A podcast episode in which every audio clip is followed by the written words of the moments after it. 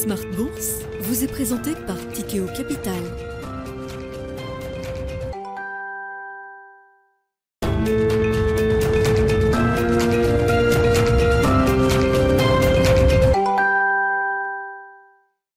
C'est reparti pour Smart Bourse, votre double dose quotidienne de marché en direct sur Bismart. Chaque jour à la mi-journée, 12h30, 13h. Et en fin d'après-midi, la grande édition pendant une heure à partir de 17h en direct, rediffusée à 20h sur Bismart TV.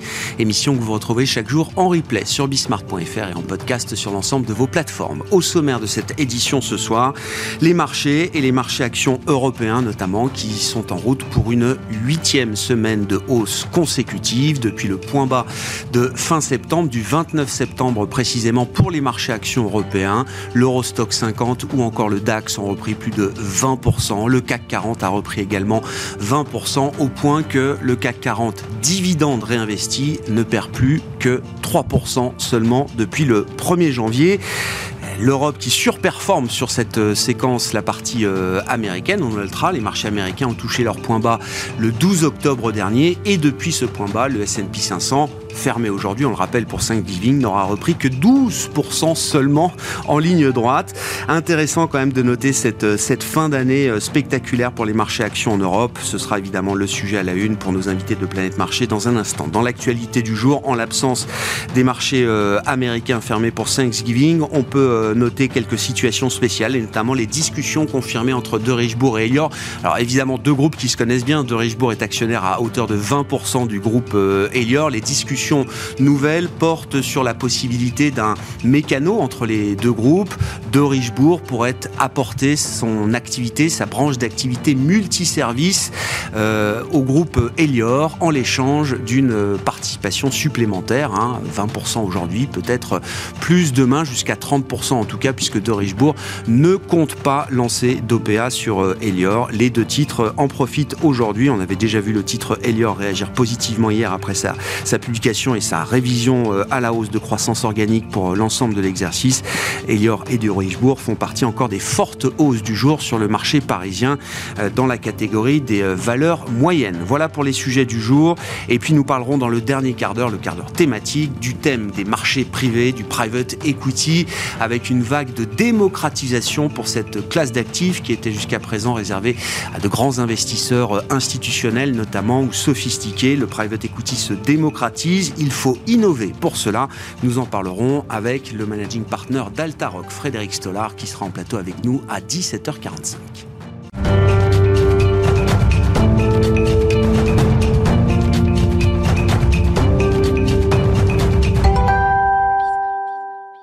Mais d'abord, les infos clés du jour sur les marchés, les marchés européens notamment, en l'absence de Wall Street aujourd'hui pour Thanksgiving, c'est avec Alix Nguyen. La bourse de Paris ralentissait légèrement cet après-midi sous l'effet euh, du scepticisme de la BCE. Le compte-rendu de sa dernière réunion indique qu'une très large majorité des membres du Conseil se sont prononcés pour une hausse de 75 points de base des taux directeurs le mois dernier. À noter également que du fait du constat d'un risque croissant d'ancrage de l'inflation, le Conseil privilégie une approche réunion par réunion de sa politique monétaire en fonction des données. Tendance reste cependant soutenue par la perspective d'un ralentissement du rythme de hausse des taux de la Fed et l'amélioration du climat des affaires en Allemagne. Euh, l'indice calculé par l'Institut IFO a progressé à 86,3 points en novembre contre 85 anticipés. L'indice des attentes s'est quant à lui apprécié à 80 points, soit 3 points de plus qu'anticipé et après 75,9 le mois dernier. Pour rappel, Wall Street est fermé ce jeudi pour Thanksgiving et ne rouvrira demain que pour pour une séance écourtée à l'occasion du Black Friday. Sur le plan des valeurs à suivre aujourd'hui, le titre d'Elior décolle soutenu par la perspective d'une opération structurante avec son premier actionnaire de Richebourg. Ce dernier apporterait sa branche de multiservices en contrepartie d'une nouvelle montée au capital. Elior doit rendre les conclusions de sa revue stratégique dans les prochaines semaines. De Richebourg grimpe aussi. Unibail Rodamco Westfield est en nette progression dans le sillage du stock 600 de l'immobilier. Le secteur profite de la détente des marchés de taux taux. Le rendement du Bund allemand à 10 ans a touché un plus bas de 6 semaines. Demain, on attend surtout de nouveaux indicateurs sur la confiance du consommateur en France et en Allemagne. La bourse de New York fermera ses portes à 19h heure de Paris. Du côté des valeurs, enfin, Laurent Perrier publiera ses résultats du premier semestre 2022-2023. Tendance, mon ami, chaque soir à 17h avec Alix Nguyen dans Smart sur Bismart. Música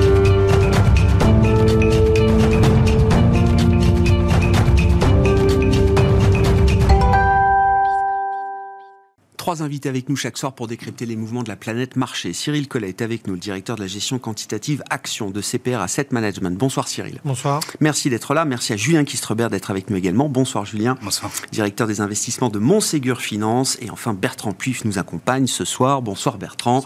Vous êtes gérant Action internationale chez Fidelity. Je voulais revenir euh, encore une fois à moins d'un mois de la fin de cette année 2022 sur les performances euh, affichées par les indices européens depuis le 1er janvier le CAC 40 Total Return, dividende réinvesti, ne baisse que de 3% à peine depuis le 1er janvier. Et je rappelle qu'on partait de niveaux historiques euh, pour l'indice parisien euh, notamment euh, en début d'année. Comment est-ce qu'on explique cet euh, état de fait euh, à un mois de la fin de l'année 2022 et de tout ce qu'on a vécu à travers cette année 2022 Bertrand? Je pense que pour une grosse partie de l'année, le marché s'était mis donc, dans l'analyse euh, des statistiques régulières, quasi hebdomadaires donc d'inflation, que ce soit évidemment aux États-Unis mais également en Europe.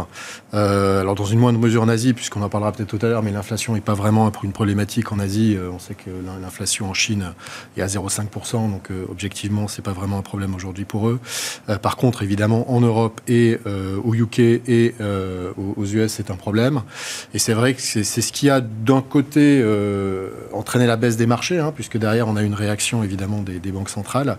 Et c'est vrai que les dernières statistiques qu'on a eues, notamment aux États-Unis, mais également les, prix de la production en Allemagne, hein, ont été dans l'autre sens et ont déclenché, on va dire, une vague d'optimisme relativement forte que nous on juge clairement trop forte euh, et qui met aujourd'hui plutôt les marchés sur des zones de risque, de risque de correction, euh, par rapport à la perspective de, euh, de, de, repli à plat, on va dire, des, des, attentes de profit pour l'année prochaine, où on considère, nous, que quand on regarde que d'un point de vue agrégé au niveau mondial, on attend mmh. encore autour de 5%, enfin c'est le consensus attend 5%, nous on est plutôt à moins 7, moins 8.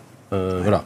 Donc, euh, c'est sûr que y a beaucoup de sociétés font, euh, ont des hausses de prix pour, pour justement contrebalancer cette inflation, qui fait que on a des, profits qui, en termes nominal, vont pas s'effondrer, mais il y a quand même un impact. C'est-à-dire qu'il y, y, a aussi d'un autre côté la problématique de la remontée des coûts des entreprises. Donc, les, les, marges sont quand même prises un peu en sandwich.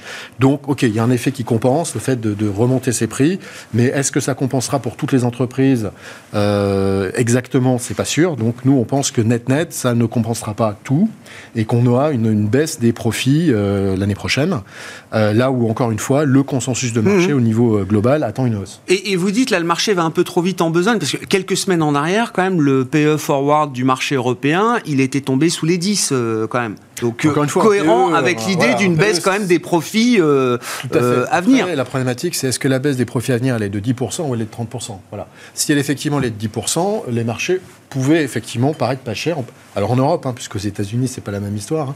Aux États-Unis, on était quand même à 17 fois, 16, 17 fois. Ah Donc c'est pas pareil. Effectivement, l'Europe, l'Europe est très value. Personne ne veut de l'Europe, euh, ne voulait de l'Europe. Bon, il y a un petit peu rebond là, mais on reste encore sur des niveaux de, 12, 13 fois qui sont euh, dans une perspective historique, encore une fois, pas très élevés. Mais si on se met, alors on va pas se mettre dans la crise de 2008-2009 euh, parce qu'on n'a pas les, les, heureusement encore que les choses peuvent dégénérer, mais à l'heure actuelle, on n'a pas les mêmes, euh, les, mêmes fondamentaux. 2008, c'était, on était tombé à 8 fois en Europe. Hein, mais si on regarde plutôt 2000, euh, 2001, là on était autour de 10-11 fois.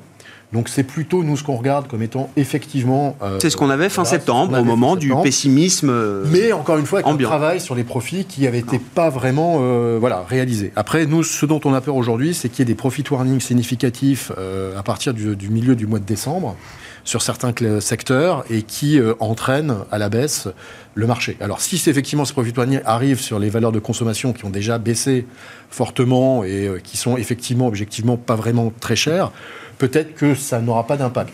Par contre, si ça arrive, par exemple, sur des belles valeurs industrielles qui jusqu'à présent ont bien tenu, voilà, les choses peuvent, euh, peuvent un petit peu euh, dégénérer. Voilà, donc, euh, et puis on verra évidemment le, les techs américaines, quel, quel, type de résultats elles peuvent sortir. Ça aussi, c'est quelque chose qui est très important pour que le marché américain puisse continuer à rebondir. Hmm. Si les, les, les techs ne réussissent pas, et je parle de celles qui sont profitables, hein, évidemment. Oui, bien sûr. On a fait le deuil euh, de toute la partie de la cote qui était un peu conceptuelle, on va dire. Mais euh, voilà, sur la tech profitable, si on réussit à avoir, parce que la tech profitable, à part Meta, on est quand même sur des 25 euh, fois les, les, les, profits. Toujours. Donc c'est pas non plus très, très, peu cher. Voilà. Ah. Donc si les résultats sont là, ça va tenir, et, on a besoin de ça pour que le marché américain aille plus haut. Si ça ne tient pas, euh, ce sera compliqué pour le marché américain d'aller plus haut et de facto pour nous aussi. Donc il y a un risque encore que ce rebond, euh, encore une fois, est très marqué pour l'Europe ne soit qu'un rebond de bear market, parce qu'on a déjà repris 20% et plus. Hein. Oui, c'est un rebond plus que technique. C'est déjà un peu plus que cet été. Hein. Technique, c'est plutôt ça. Mais là, pour nous, on est allé au-delà du rebond technique et on est déjà en train de... De consommer de l'optimisme. Euh, d'accord, ok, je comprends. Cyril, que nous apprend ce, ce rebond de l'automne là? Je pense qu'effectivement, il y a plusieurs choses. Euh, est-ce qu'on regarde le marché sous un angle macro ou sous un angle micro? On ne le voit pas du tout de la même façon aujourd'hui. Et, par rapport à la, pseudo-purge, parce qu'on a quand même des marchés actions qui touchent moins 25 dans l'année et qui finissent l'année euh, assez fortement, je pense qu'il y a quand même eu deux purges très intéressantes. La première, les grosses techno US, qui ont montré sur les publications du troisième trimestre que bah, y a un moment donné ça s'arrête. Et moi je trouve ça très sain. Alors j'ai rien contre, un hein, qu'on soit clair, même si je suis pas très fan des réseaux sociaux. Mais c'est très bien que ça aussi, ça rentre un petit peu euh, en termes de valorisation, en termes de perspective dans un monde un peu plus euh, normal. Et la deuxième, il faut pas l'oublier, euh, c'est le, le, drop complet, enfin la chute totale des cryptos. Mm. Je pense que ça c'est important parce que ça n'a pas fait céder l'acheteur final américain. C'était un peu le risque, hein. on nous a expliqué euh, premier trimestre, deuxième trimestre, tant que la, le Bitcoin va bien, n'ayez pas peur, le ménage américain ne vendra pas la bourse. En fait, là, il y a eu un crash. Parce que le retail américain était devenu finalement le, le, faiseur de marché marginal euh, sur le marché US 2020-2021, c'est le plus gros porteur, c'est le plus gros acheteur du marché action. Alors, proportionnellement, évidemment pas. Ils n'ont pas compensé le share buyback américain qui a 900 milliards par an. les entreprises américaines restent les premières acheteuses d'actions. Oui, Excuse-moi, c'est bien mais... traduire. Mais, mais l'idée, c'est que quand même, on était sur une hausse 2021 principalement liée à du client final sur le marché américain, avec la même chose sur le Bitcoin alors au milieu, il y a toujours Elon Musk qui traîne, si on peut en parler aussi après. Mais globalement, il y a eu un crash de crypto et le marché américain a tenu. Voire même, il accélère dans la deuxième moitié d'octobre. Si de ce qu'on peut voir, c'est quand même plutôt des couvertures de short, c'est-à-dire des gérants hedge funds qui avaient des positions short sur le marché qui se sont rachetés, complétés par, pardon, mais à nouveau, du share buyback sur la vraiment fin octobre. C'est des entreprises américaines qui viennent et qui rachètent. Tout ça pour dire quoi? Pour dire que le client final n'a pas craqué, et ça c'est plutôt bien les investisseurs classiques, les long only, les asset managers, tous les gens dont le métier c'est d'investir sur le long terme sur les actions, sont aujourd'hui très cash. Ils sont aujourd'hui sous-exposés au marché actions structurellement. Les, les, gens qui font de la gestion diversifiée chez les asset managers sont tous avec 5, 6, 7% de cash, et en croire les, la dernière étude Fund Manager Survey très intéressante qui est sortie hier. Donc, il y a un potentiel d'appréciation au sens reprise de risque. La question, effectivement, et on revient à ce que tu, disais très justement, c'est-à-dire que est-ce qu'on regarde le marché d'un point de vue macro ou d'un point de vue micro? Mm. D'un point de vue macro, on a un scénario d'inflation qui vaut ce qu'il vaut. Il y en aura en 2022 et en 2023. Alors, est-ce qu'elle reviendra à 2% ou plus? Moi, je pense qu'elle restera un peu au-dessus des 2%, mais c'est encore un autre sujet. En tout cas, aujourd'hui, ce que le marché regarde principalement, c'est le 10 ans américain. Il est monté à 4,21. Il est redescendu à 3,70. Donc, le marché action s'apprécie en octobre alors que le taux 10 ans augmente. Donc, quand même, ce qui est un petit peu pathétique. Bref. Et là, pour le coup, sur la, sur la rebaisse du 10 ans américain, c'est plus classique. Mais on a, d'un point de vue macro, une grande partie des investisseurs qui se disent que le 10 ans, autour de 4%, c'est viable. Et alors, chiffre, euh, prochain chiffre de l'inflation aux États-Unis, juste la veille de l'intervention de la Fed, donc tout va jouer à mi-décembre quelque part. Et je, pense que c'est ça qui va faire basculer les gens d'un point de vue macro, d'un point de vue micro, parce que si le chiffre il est effectivement plus bas encore et que la Fed dit 50 BP, et ensuite on verra bien ce qui se passe en 2023. Là, les gens, je suis d'accord, vont regarder plus la micro. Et 2023 micro, ça commence à se tendre un peu. Bon, voilà. Après, à travers la dispersion du marché sectoriel, j'imagine qu'il y a quand même des investisseurs qui sont conscients qu'il y a des risques sur les earnings 2023. Euh, on n'attend pas la fin 2022 pour se poser la question. Non, mais alors, la dynamique de révision des bénéfices est très négative. Et surtout, ce qui est très rare, c'est qu'en général, en novembre-décembre de l'année N, on attend 10% de croissance oui. des bénéfices pour l'année. Et là, non. C'est un grand classique. Là, on est à 6 aux États-Unis, 4 au Japon, 1,5 dans la zone euro et nul en Europe. Et je pense qu'on est en micro, parce que tout à l'heure tu parlais d'attente négative, c'est plus, je imagine, un transfert macro. Les gens qui font de la macro aujourd'hui, ils ont des croissances négatives pour 2023.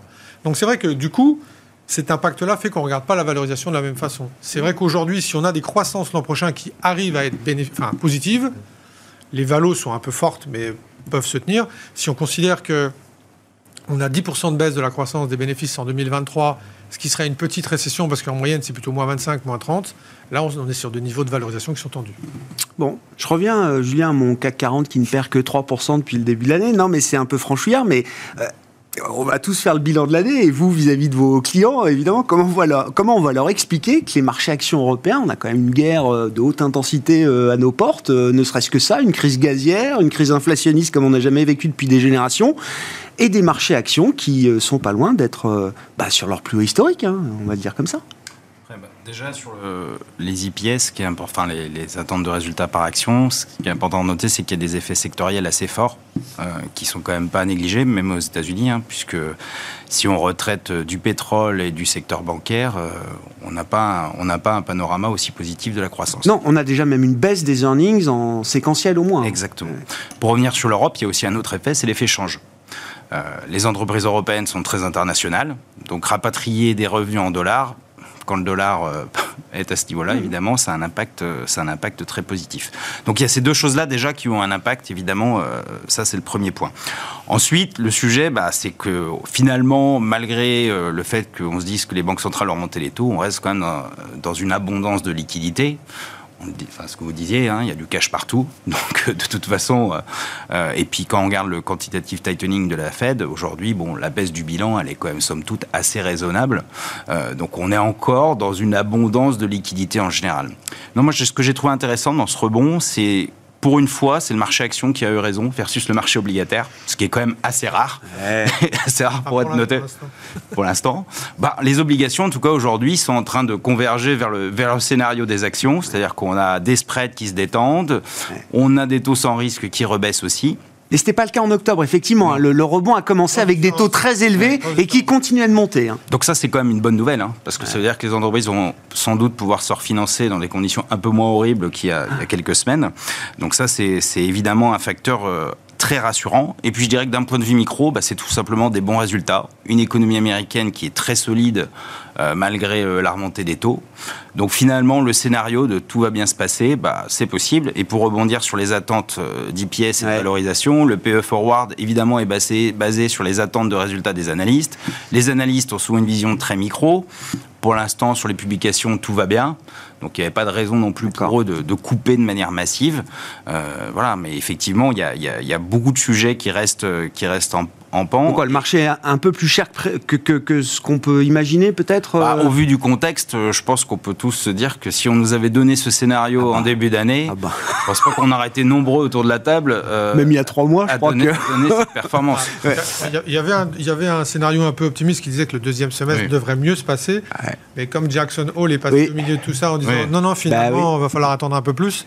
C'est vrai que... Le point bas de l'année, on l'a fait fin septembre. Hein. Exactement. Mais, mais du coup, finalement, on est, on est en train d'assister aujourd'hui à ce qu'on pouvait anticiper de manière un peu optimiste sur, la, sur le deuxième semestre avec euh, des taux qui, euh, pour l'instant, encore une fois, se stabilisent. Et pour finir, juste sur euh, les politiques des banques centrales, je pense que le marché aussi se concentre beaucoup sur le point pivot, donc la fin des hausses de taux, mais il faut se poser la question aussi combien de temps on va rester sur des niveaux relativement élevés?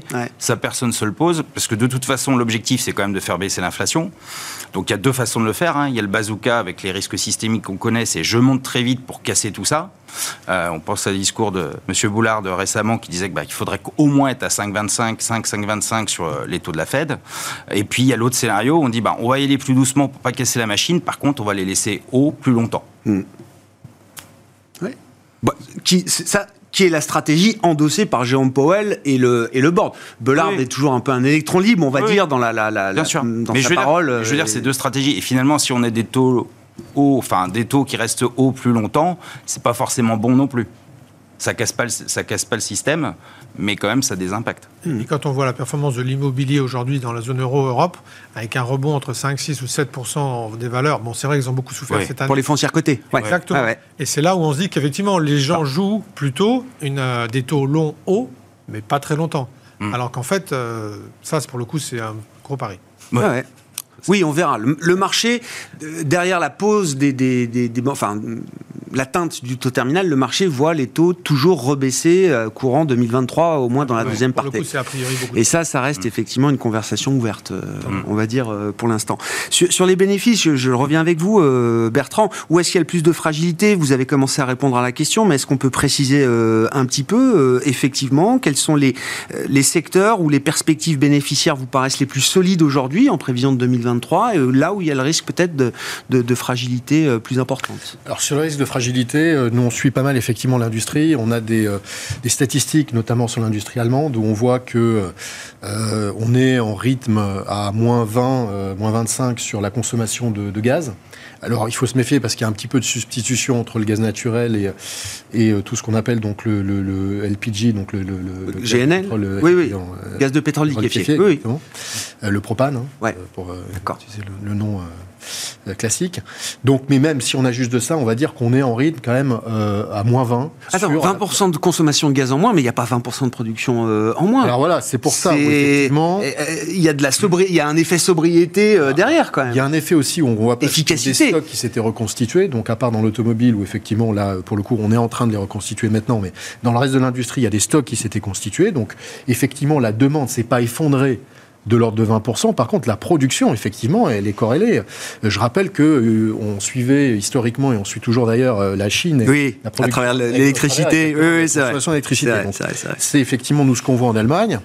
Donc, il, peut y avoir effectivement, euh, pour les industries chimiques, par exemple, pour des industries également, donc machines à outils, des risques de révision à la baisse. Notamment, je rappelle hein, que ces, ces, grosses sociétés allemandes sont sensibles aussi à la Chine. Mmh et que la Chine n'a pas réouvert.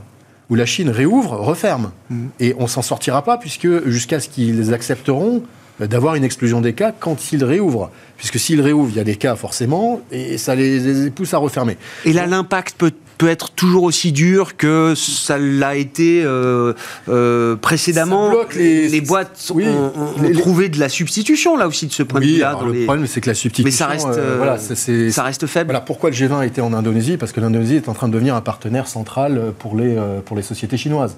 Donc, mais je ne suis pas sûr que l'État chinois laisse les sociétés chinoises continuer à transférer leurs actifs industriels en Indonésie, au Vietnam ou dans d'autres pays comme ça.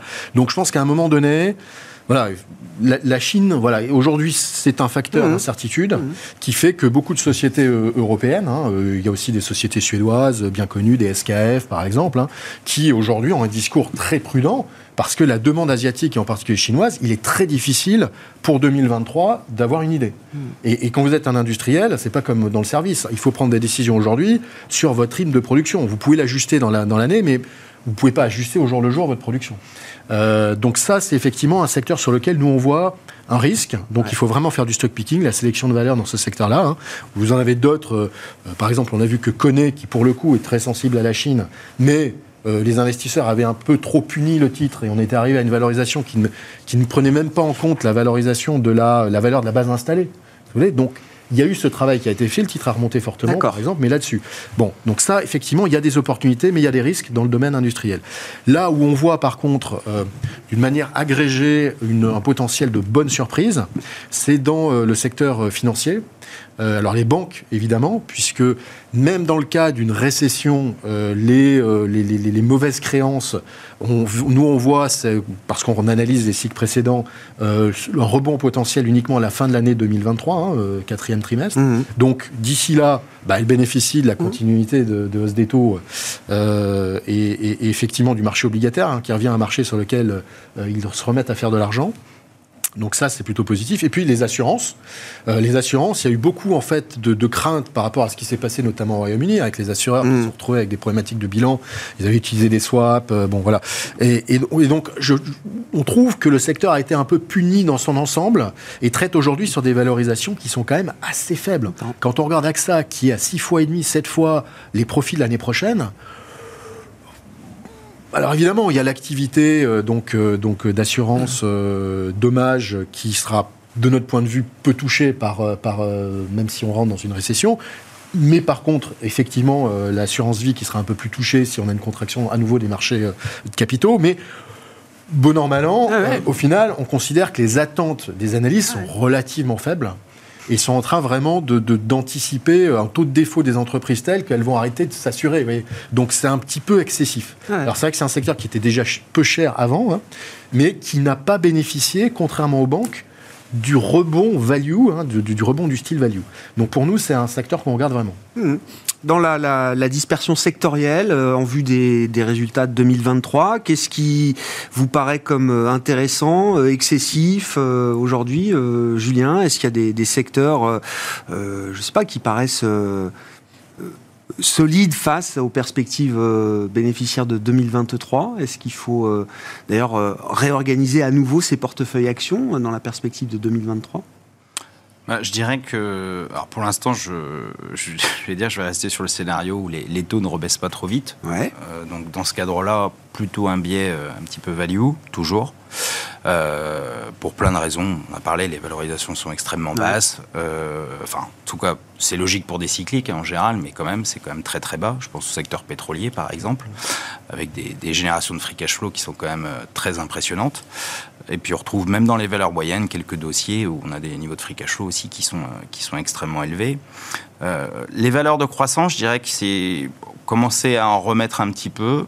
Euh, parce qu'on a des niveaux de valeur qui ont quand même fortement corrigé. Si on parle de résilience, si on regarde les modèles euh, de software SaaS, bon, on est, on est passé de plus de 10 fois le chiffre d'affaires quelques mois, enfin quelques trimestres, à 5 fois aujourd'hui.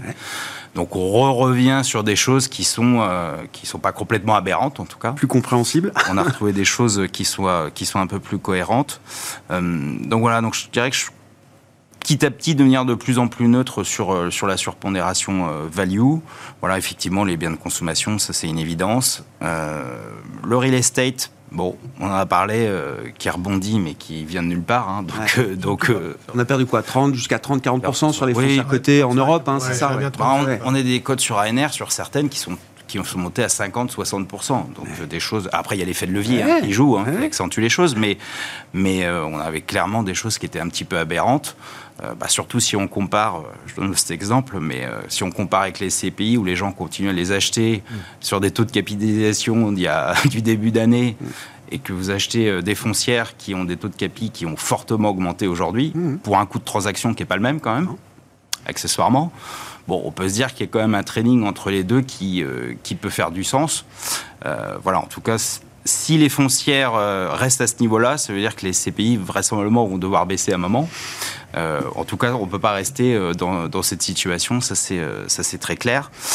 voilà, prudence évidemment sur tous les sujets de, consommation, mais c'est vrai qu'il faut il faut rester. Le marché est quand même très momentum, donc il faut rester quand même. C'est pas parce que c'est peu cher et résilient qu'il faut en acheter. Il faut quand même qu'il y ait un catalyseur, une ah histoire, et qu'il y ait un peu d'earnings momentum. Bon, le bon exemple, c'est le secteur des télécoms. Hein. On voit mmh. que c'est ça résiste, mais bon, dès que ça rebondit un peu, ça rebaisse ou les gens arbitrent la seule qui fonctionne pas trop mal, c'est Deutsche Telekom parce qu'ils ont la locomotive T-Mobile aux US. Euh, voilà. Il y a de la croissance. Et un gros dividende. Et un gros Mais c'est pas que le dividende. Moi, je pense que c'est vraiment le, côté momentum de T-Mobile qui continue d'être très solide, qui, euh, qui drive en fait la, valorisation. Euh, voilà. Et puis la santé, évidemment, qui, qui a toute sa place de toute façon en faute portefeuille toujours, puisque. Et qui a plutôt joué son rôle d'amortisseur défensif. Exactement. Et puis on voit des dossiers qui continuent. Alors, je parle pas des biotech, hein, c'est un, autre sujet, mais par exemple des dossiers comme AstraZeneca que on aime bien, mm. on voit que le pipeline est extrêmement solide, la mm. Valorisation n'est pas aberrante vu la croissance d'IPS attendue. Euh, voilà, donc il y a encore des choses à faire dans ce secteur-là. Euh, voilà, en tout cas, sur ces niveaux de marché, pas forcément aller, euh, aller plutôt sur des secteurs un peu plus solides, enfin un peu plus résilients de ce type-là. Cyril, je regardais, alors c'était une étude d'un de vos confrères, je les cite, JP Morgan euh, Asset Management, ils font l'exercice euh, chaque année de se projeter sur 10-15 ans et de regarder un peu notamment les espérances de gain des grandes classes d'actifs. Bon, ils appellent le retour du fameux 60-40, disent que le reset de 2022 sur l'ensemble des classes d'actifs, à commencer par l'obligataire, donne des espérances de gain sur 10-15 ans pour un portefeuille 60-40, donc 60% actions, 40% obligataires en dollars, des espérances de gain qu'on n'a plus vues depuis des générations, à plus de 7% de rendement annualisé sur 10-15 ans. L'an dernier, l'estimation qu'ils faisaient pour ce même portefeuille modèle 60-40 dollars, c'était 4%. On était au plus haut, hein, évidemment, euh, l'an dernier. Et ce qui a été réalisé sur les 25 dernières années, c'est plutôt une performance annuelle moyenne de 6%. Et encore, ils intègrent l'effet baisse des taux continu qu'on a vécu euh, pendant euh, bah, ces 25 dernières années, grosso modo. Est-ce que c'est le grand retour du 60-40, du fonds de portefeuille, là, hein, dans une allocation d'actifs pour euh, les prochaines années. Alors, il faudrait poser la question aux gens qui gèrent en France, parce que je ne crois pas que c'est la répartition qu'ils utilisent, une répartition un petit peu différente, même si... Bah, il y a un fonds de pension dédié à la fonction publique qui doit peut-être... Euh, je ne sais pas s'il est à 60-40, moi j'ai plus en tête un 70-30 dans l'autre C'est 70-30 en, Europe, on est plutôt d'accord. Il me semble, et avec notamment une... Partons, par contre, euh, chez la question gestion des retraites, un peu plus d'action internationale, qui, enfin le bloc Action internationale est en train de monter. Non, c'est vrai, j'ai pas vu passer l'étude de JP Morgan, mais celle du, du survey d'hier disait une chose assez intéressante. Euh, les sondés attendaient 6,1% de euh, performance des actions américaines pour les cinq prochaines années, à mettre en regard de 4,6% euh, pour l'investment grade américain toujours, et 4% pour les taux d'emprunt d'État. Et donc là, on a eu une discussion avec un client cet après-midi là-dessus. La, la, question, c'était qu'est-ce que ça génère comme allocation d'actifs moi, en tant que gérant action, je dis bah, les actions, il y en a plus, donc on va mettre un peu plus d'actions. Et le client me dit tu es bien mignon, mais à 4% de rendement garanti, euh, non, je ne mets pas plus de risques. Sauf que c'est en dollars, forcément en euros, hmm. et nous, on est plutôt autour de 2%, donc je pense que la question est différente. Et, pour, pour, l'avoir un, petit peu de, dans mon explication avant de commenter ces trois chiffres-là, je pense que au-delà des attentes qui, sont effectivement très fortes. Complètement d'accord. Euh, parce que on, a recréé quelque chose là d'extraordinaire. Même si euh, finalement, ce qu'on recrée, c'est plus une, une, opportunité de taux aujourd'hui qu'une opportunité action. On vient de le dire. Enfin, on vient de prendre 25 Après le rebond, oui, oui d'accord. On dire 25 minutes pour dire que bon. Alors les, chiffres, de, les chiffres de l'étude de JP, pour être très fair, ils ont été arrêtés au 30 septembre. Donc euh, au moment du point bas. Donc vous je comprends beaucoup mieux. Parce qu'aujourd'hui, non, mais la précision est utile. Et donc non, mais si on regarde ce 6, 4, 4,5 pour faire simple, moi je trouve que au-delà de ces chiffres en nominal, ce qui, a, ce qui induit une allocation d'actifs, c'est l'anticipation d'inflation. Mm. Si vous attendez une inflation normée, enfin, genre ce qu'on a eu depuis 10-15 ans, pas beaucoup, mais allons jusqu'à 1,5 ou 2% alors effectivement, raisonnablement, vous avez des produits de taux qui vont reconnaître un rendement certain. Vous avez des produits avec un peu plus de risque de l'IG, voire même du high yield dans certains cas, qui vont avoir du sens. Si vous avez une inflation qui s'installe, qui n'est pas à 2%, mais qui est 3 ou 4, là, je trouve que l'allocation d'actifs induite, elle est totalement différente. C'est-à-dire qu'il y a un moment donné, tous ces gens qui investissent sur le long terme, ils vont devoir se dire bon, bah, finalement, on ne revient pas à 2%. Donc il va falloir. Ma poche action, doit être plus structurelle. Oui, mais pas uniquement. On parlait du private equity. Oui, oui, oui, bien sûr. Tous les actifs qui, au sens large, peuvent intégrer l'inflation. Il y a aussi des obligations indexées sur l'inflation.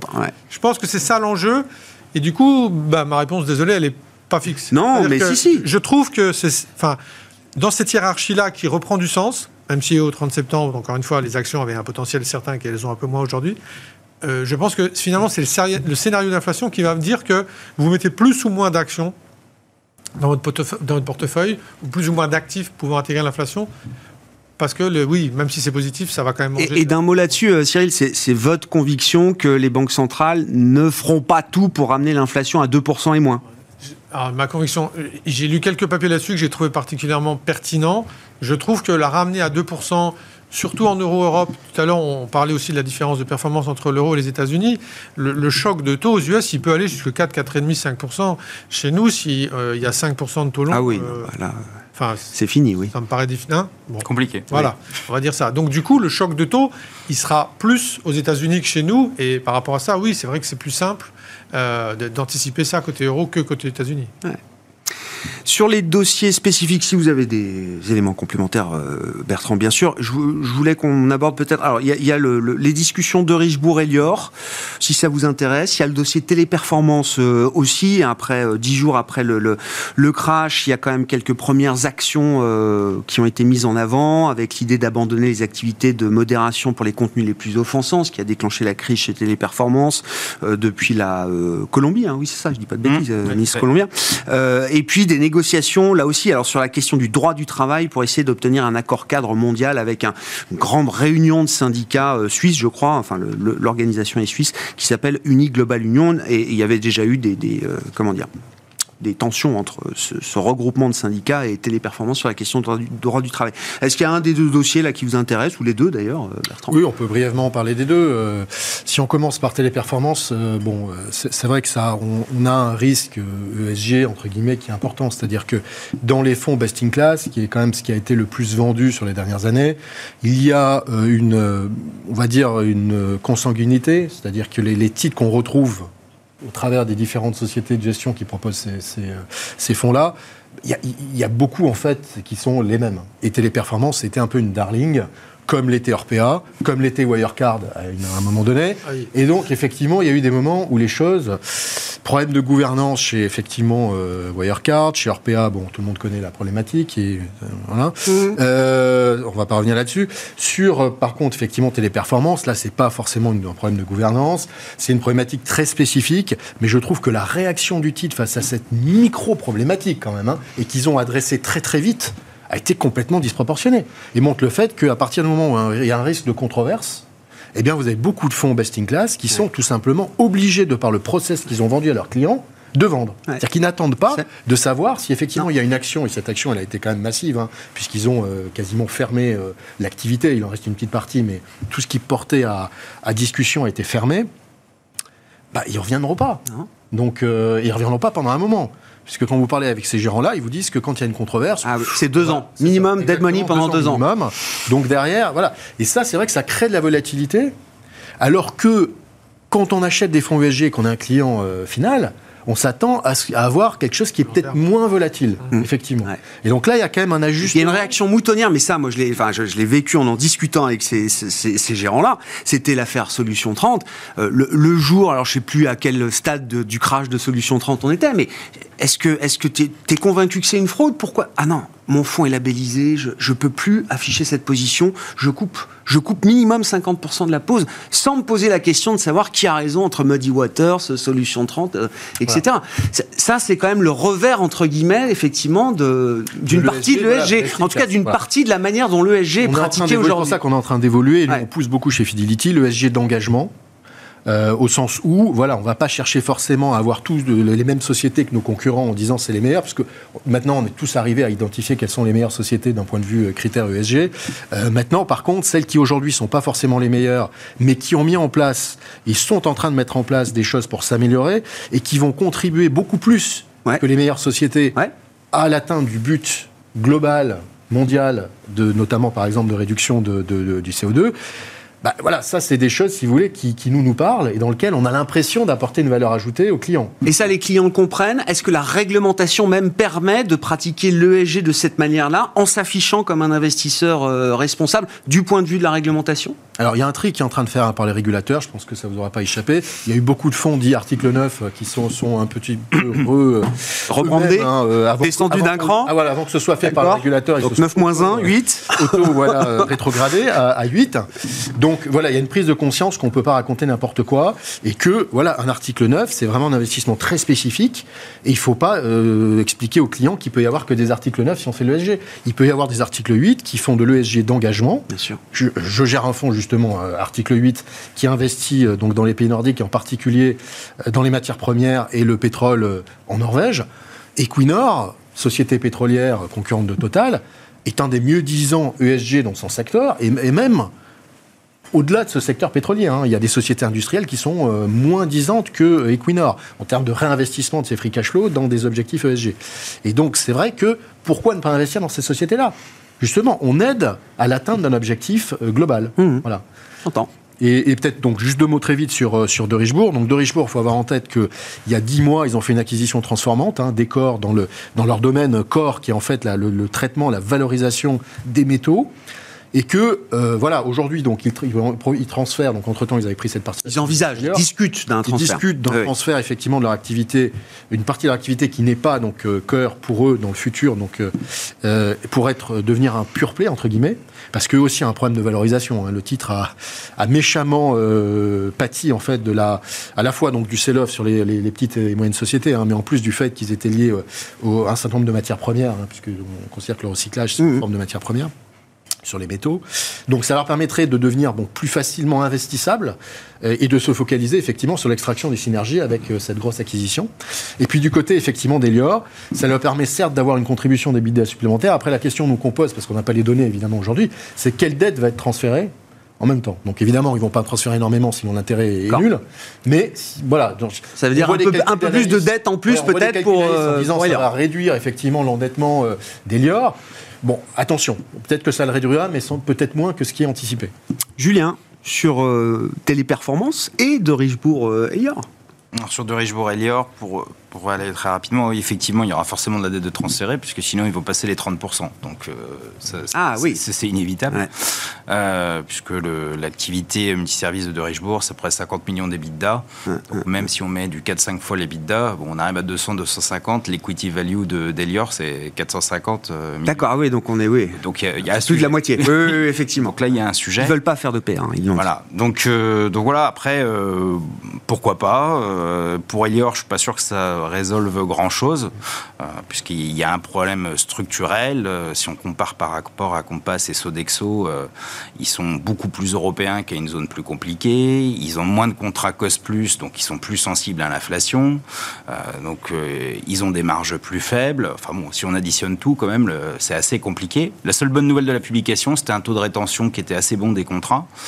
donc ça, c'était effectivement une bonne nouvelle. Mais ça veut dire aussi qu'ils vont être dans les nouveaux appels d'offres, ils vont être forcément désavantagés par rapport à des Sodexo qui aujourd'hui bah, ont une situation bilancielle très solide, qui ont les la partie euh, ticket qui fonctionne très mm. bien. Euh, voilà, donc ça va, ça va vraisemblablement rester compliqué pour eux. Et puis voilà, puis globalement, quand vous avez une société qui a plus de 400-500 millions d'equity et plus d'un milliard de dettes, bah, ça doit être un warning. Hein. Euh, et puis après, les, du coup, quand on arrive dans ces scénarios-là, un peu comme sur Orpea, hein, les mouvements que vous avez sur l'equity sont tellement faiblement impactant sur la valeur de l'entreprise. Que finalement, ça ne veut plus dire grand-chose. bien sûr. donc, euh, donc voilà, donc euh, compliqué sur le secteur. Vaut mieux, vaut mieux être sur Sodexo, ça me paraît plus sage et avec des niveaux de multiples qui sont euh, malgré tout assez raisonnables sur sur un Sodexo qui a été assez bon sur l'Investor Day. Sur la, partie ESG, je vais faire très rapidement. sur la partie ESG, effectivement, bah, c'est l'effet mémoire. Hein. Euh, puisque toutes ces boîtes, finalement, où on a eu des sujets, bah, elles ne s'en sont jamais vraiment relevées. Alors, soit elles ont fermé, soit elles ont dû être recapitalisées, soit, comme Solution 30, elles sont restées en bas. Enfin, en tout cas, elles n'ont pas beaucoup remonté.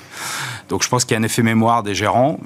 Finalement se dire de toute façon ça sert à rien d'aller contre le flux, tout le monde va sortir. Donc maintenant, bah, principe de précaution, plus le risque, plus le compliance qui va vous dire mais qu'est-ce que tu fais avec ça? Et téléperf, ça peut être un contre-exemple de, cette règle-là ou? Je pense clairement c'est excessif, mais on voit l'impact des fonds parce que clairement on a eu des. Il y avait quoi 25, 20, de base d'investisseurs ah, ESG hein, Mais je pense par rapport à cet effet-là, la taille de l'entreprise au départ est très importante parce que si, je peux me permettre, si on regarde ce qui est arrivé à Bayer quand ils ont racheté Monsanto aux États-Unis, ils ont souffert, souffert, ah souffert, mais on n'est pas sur la même capitalisation, mais on n'est pas sur la même entreprise. Ce que j'allais dire d'ailleurs sur Apple, et euh, Volkswagen, qui ont quand même des controverses euh, sur, sur le travail en Chine.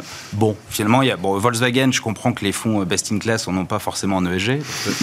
Donc, il n'y a pas de sujet de flux là-dessus. mémoire, là aussi, peut-être. Là, on est tranquille. Apple, bon. Oui, Apple, il passe, ça, ça glisse dessus, Apple. Hein. Ces investisseurs américains, ils sont un peu moins sur ce sujet-là que nous aussi. Donc, je pense que ça joue. Voilà, donc, il y a un effet sur des tensions dans, dans, une typologie de portefeuille, ce qui faisait aussi que beaucoup de ces boîtes-là, c'est celles qui avaient des, des multiples qui étaient parfois les plus questionnants, même mm. si elles sont très belles, qu'elles ont de la croissance, mm. on veut, mais je vais ticket toutes les boxes. Et elles avaient à un moment aussi des multiples qui pouvaient paraître euh, sympathiques, mm. voire trop sympathiques. Voilà.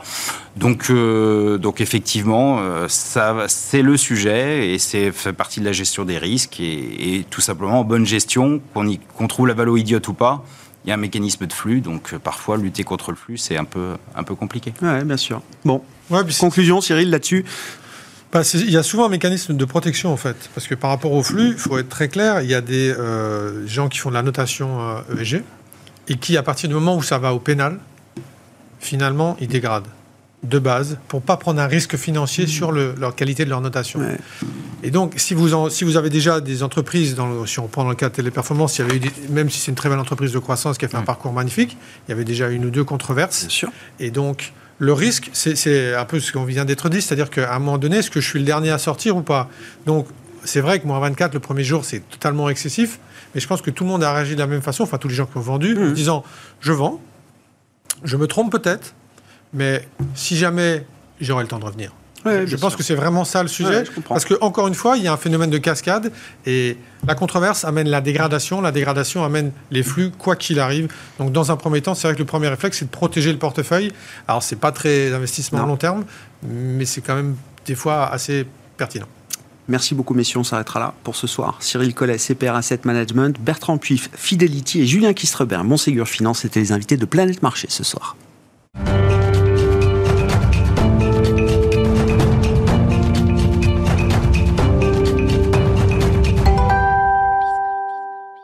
Le dernier quart d'heure de Smart Bourse chaque soir, c'est le quart d'heure thématique. Le thème ce soir nous amène à parler du private equity dans cette vague, cette grande séquence d'ouverture du private equity, de la démocratisation du private equity, comme on l'appelle euh, désormais, classe d'actifs qui a été réservée pendant un temps aux grands investisseurs institutionnels et qui s'ouvre de plus en plus à des investisseurs particuliers et privés. Pour cela, il faut de la de l'innovation. Et nous allons en parler avec Frédéric Stollard, managing partner d'Altaroc. Bonsoir Frédéric. Bonsoir. Gaspard. Merci beaucoup d'être euh, là. La promesse d'Altaroc, c'est euh, permettre au plus grand nombre, aux investisseurs privés, comme on dit, d'accéder à un private equity, pas n'importe lequel. On va le redéfinir ensemble, mais le private equity d'exception. Votre actualité nous amène à parler de la collecte du millésime numéro 2 qui est en, en cours. Euh, Frédéric, le premier millésime avait permis de collecter 180 millions Ouais. d'euros, si je dis pas de bêtises. Tout à fait. Qu'en sera-t-il du second millésime, euh, Frédéric? Alors, le- ce que je vais, je vais répondre autrement. On va dire que sur les 12 derniers mois, Grégoire, on a collecté à aujourd'hui un peu plus de 500 millions. D'accord. Donc avec la, la fin du Voilà. premier millésime et le millésime Voilà, 2 en un peu cours. plus de 500 Très bien. millions. Alors, ça fait de nous le premier fabricant de produits de qualité institutionnelle de private equity à destination des clients privés en France. 500 millions de collectes sur les 12 derniers mois, c'est- des beaux chiffres. hein. Sur le retail, ce sont des chiffres considérables. Et je voudrais dire une chose importante. On a fait ça sans être référencé en assurance vie française. Donc, il faut imaginer ce que ça fera quand on sera référencé en assurance vie française. On va parler d'innovation Ouais, tout à l'heure. ouais. Et on a fait ça dans un contexte économique compliqué parce que Ouais. il y a, et vous en parlez tous les jours, Grégoire, il y a beaucoup d'inflation, il y a beaucoup d'incertitudes, il y a une géopolitique qui est compliquée, mais pourquoi on a réussi à collecter ces sommes-là alors que le produit est nouveau? Parce que les gens sont à la recherche de quelque chose de différent. Ils cherchent des rendements, de la décorrélation et du sens. Et on s'en est parlé depuis longtemps, je pense que le private equity d'exception offre tout ça et je pense que c'est la raison de la collecte qu'on a réussi à faire sur des volumes très importants depuis 12 mois. Hmm. Voilà. L'investisseur final, l'investisseur privé, il a, il, il a bien compris aujourd'hui la mécanique euh, d'investissement dans le private equity. C'est un sacré mariage quand même, hein, parce que le marché action, euh, on peut se marier un jour et le quitter le lendemain. Le private equity, c'est pas ça. C'est, je veux dire, comment on fait passer ce message-là au client privé en lui faisant bien comprendre effectivement l'engagement que ça demande aussi Oui. en tant que, en tant qu'investisseur. Et puis on parlera de où est-ce qu'on a envie d'investir dans le private equity parce qu'il y a quand même des segments de marché qu'on a vu et s'effondrer jusqu'à il y a encore euh, récemment. Donc tout ça euh, doit, j'imagine, amener euh, de la vigilance quand on investit dans le On privé. fait énormément d'éducation, Grégoire. Et je dis ça avec beaucoup de respect. On s'adresse à une audience qui découvre la classe d'actifs. Et quand je dis audience, on a deux audiences quelque part. Notre première audience, ce sont nos partenaires distributeurs, qui même s'ils ont entendu parler du private equity, ne manipulent pas toujours cette molécule private equity euh, au quotidien. Donc il y a, on fait un travail d'évangélisation, de formation qui est très important. On a monté une académie, on a des formations, on fait des webinaires toutes les semaines, on a fait 100 vidéos pour expliquer, Maurice Chéniaud et moi, on a fait 100 vidéos pour expliquer ce qu'est le private equity, comment investir en private equity. Et pourquoi investir en private equity? Est-ce que c'est le moment d'investir en private equity? Comment est-ce que nous, Altaroc, on investit en private equity? On est extrêmement vigilant quand on explique les mérites de la classe d'actifs, à mmh. expliquer les risques, les enjeux, les avantages, les contraintes. Donc, on est sur la route. Moi, je fais à peu près 4 pitchs par jour, Grégoire. Je suis sur la route toute ah la journée. On mais ça montre bien l'investissement que ça demande. Euh, Énorme. Pour, faire comprendre les mécanismes d'investissement dans le private. Pour faire comprendre, pour être clair, pour être transparent et pour donner envie aussi. Ah et parce que notre enjeu chez Altaroc, avec toutes les équipes qui m'accompagnent, c'est de donner envie aux clients privés d'accompagner cette classe d'actifs fantastique qui, au-delà de ses performances, ce sont des accompagnements d'entrepreneurs, ce sont des accompagnements d'entreprises, c'est la création de richesses, c'est la création d'emplois, c'est l'innovation, c'est les plus belles boîtes ESG à travers les meilleurs fonds, c'est fascinant. Hmm. Et donc c'est ce qu'on essaye de faire passer comme message en expliquant les plus, les moins et les contraintes. Et le fait que je fasse ce métier depuis 32 ans, ça m'aide aussi parce qu'en termes de crédibilité, j'ai vécu des heures glorieuses et des heures plus complexes. mais évidemment, et vous avez cité aussi Maurice Thiello qui, accompagne et qui est partenaire de, l'aventure Altaroc, le, le, pionnier du private equity en France à travers euh, Apax Partners. Euh, moi aussi, je m'ouvre au private equity. Je discute de plus en plus avec euh, des, des investisseurs dans le monde, dans le monde privé un des trucs que j'ai compris, c'est que les millésimes des, années de crise sont souvent d'excellents millésimes. Alors, à, travers plus de 30 ans d'expérience, est-ce que vous le confirmez ou pas, euh, Frédéric? Je vais vous répondre autrement. parce que c'est une question très importante. On me la pose tout le temps en ce moment. On me dit, Frédéric, est-ce que c'est le bon moment d'investir en private Écoutez, alors, je vais répondre par une réponse simple il n'y a pas de bon moment. C'est toujours le bon moment d'investir en private equity. Pourquoi? Parce que, en termes de surperformance, quand je regarde le premier quartile du private equity mondial, les meilleurs élèves du private equity. L'exception, hein. Les, fonds d'exception où nous, on essaye de rentrer. Ce premier quartile-là, par rapport à la bourse moyenne, il surperforme de 15% par an, Grégoire. Mm-hmm. Tout le temps. Donc, c'est tout le temps le bon moment. Maintenant, quand je regarde ce que font les grands institutionnels, en private equity, ils investissent tout le temps. Les mêmes sommes, les mêmes quantums. Il n'y a pas de market timing. Alors, il y a une raison à ça. C'est quand on fait un millésime Altaroc, le client, il est engagé, mettons qu'il prenne 100 d'engagement. On va l'appeler à hauteur de 20% par an, tous les ans pendant 5 ans. Donc, quelque part, il va avoir 5 points d'entrée sur le marché. Année 1, 20%. Année 2, 20%. Année 3, 20%. Année 4, 20%. Année 5, 20%. Donc, par construction, le millésime, il a 5 points d'entrée. Et puis, il a aussi 5 points de sortie. Parce que si je dis qu'une boîte, elle mûrit en 5 ans, quelque part, l'investissement de l'année 1, il sort en année 6. Mm. Et donc, il sortira 20% de son portefeuille en année 6, 7, 8, 9, 10. Par construction, le millésime, il est distribué, brassé à travers des millésimes économiques. Maintenant, si vous me tordez le bras et vous dites Frédéric, oui, mais l'histoire a démontré qu'il y a quand même des millésimes qui sont meilleurs, meilleurs que d'autres. Ben oui. C'est vrai.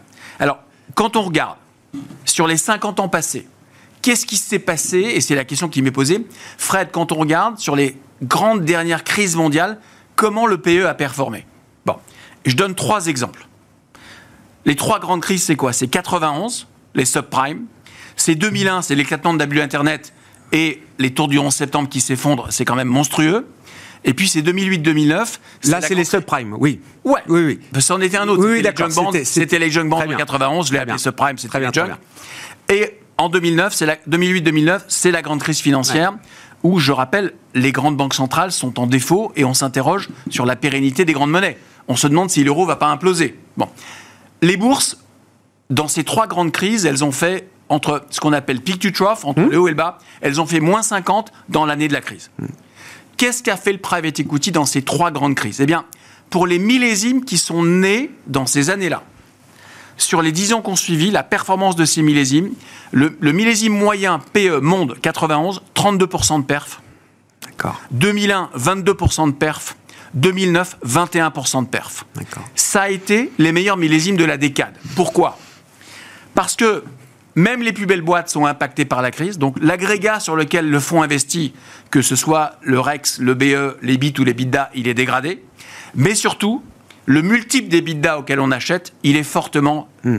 il est fortement déprécié en période de crise, parce qu'une très belle boîte industrielle, on la payait 12 fois les bidas en 2007, on va la payer 7 fois les bidas en 2009. Hmm. Donc vous achetez à un moment favorable du cycle si vous rentrez en début de récession. C'est ce qui explique la surperf des millésimes d'entrée de crise.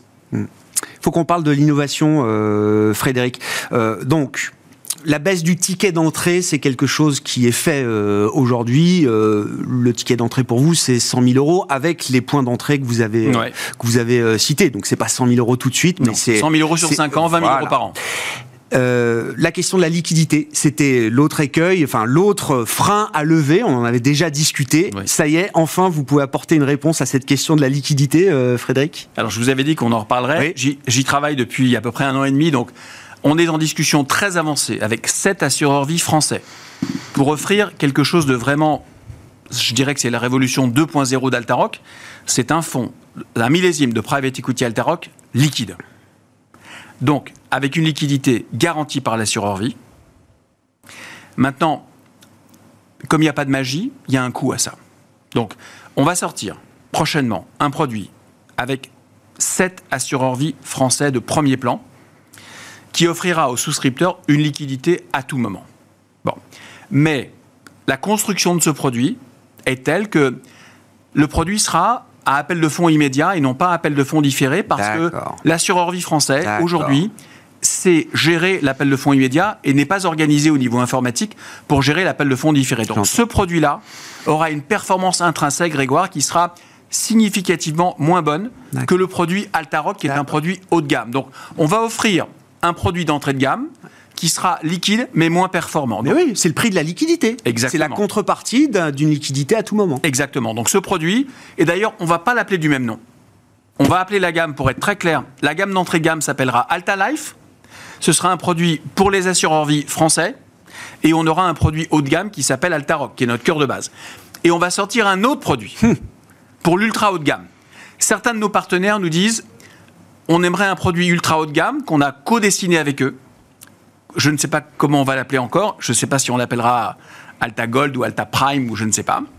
Qui permettra à un client privé de gérer son allocation en private equity sur plusieurs millésimes. Donc on gérera sa poche d'emploi et sa poche de réemploi dans une poche dynamique, dans une bonne structure fiscale, juridique et transmissive, pour que le client puisse gérer quelque part une allocation en private equity et non pas la souscription à un fonds. Et ça, c'est radical aussi. Juste pour conclure, il nous reste 10 secondes, euh, Frédéric. Le- le- le- les clients privés euh, high net worth américains, ils ont jusqu'à 10, 15, 20, 30% de private equity. Les grandes familles sont à 30%. oui, plus de 30%, en Europe pour des populations identiques. 0,3. D'accord. Non mais voilà, pour donner un peu le, le- l'ampleur du là. chemin et de l'aventure qui, euh, que- qui reste à C'est pour parcourir. ça, depuis qu'on s'est vu, j'ai recruté 30 personnes, ils sont tous là pour ça. Merci beaucoup Frédéric. Merci Frédéric Grégoire. Stollard, managing partner d'Altaroc, qui est avec nous, l'invité du quart d'heure thématique de Smart Bourse ce soir.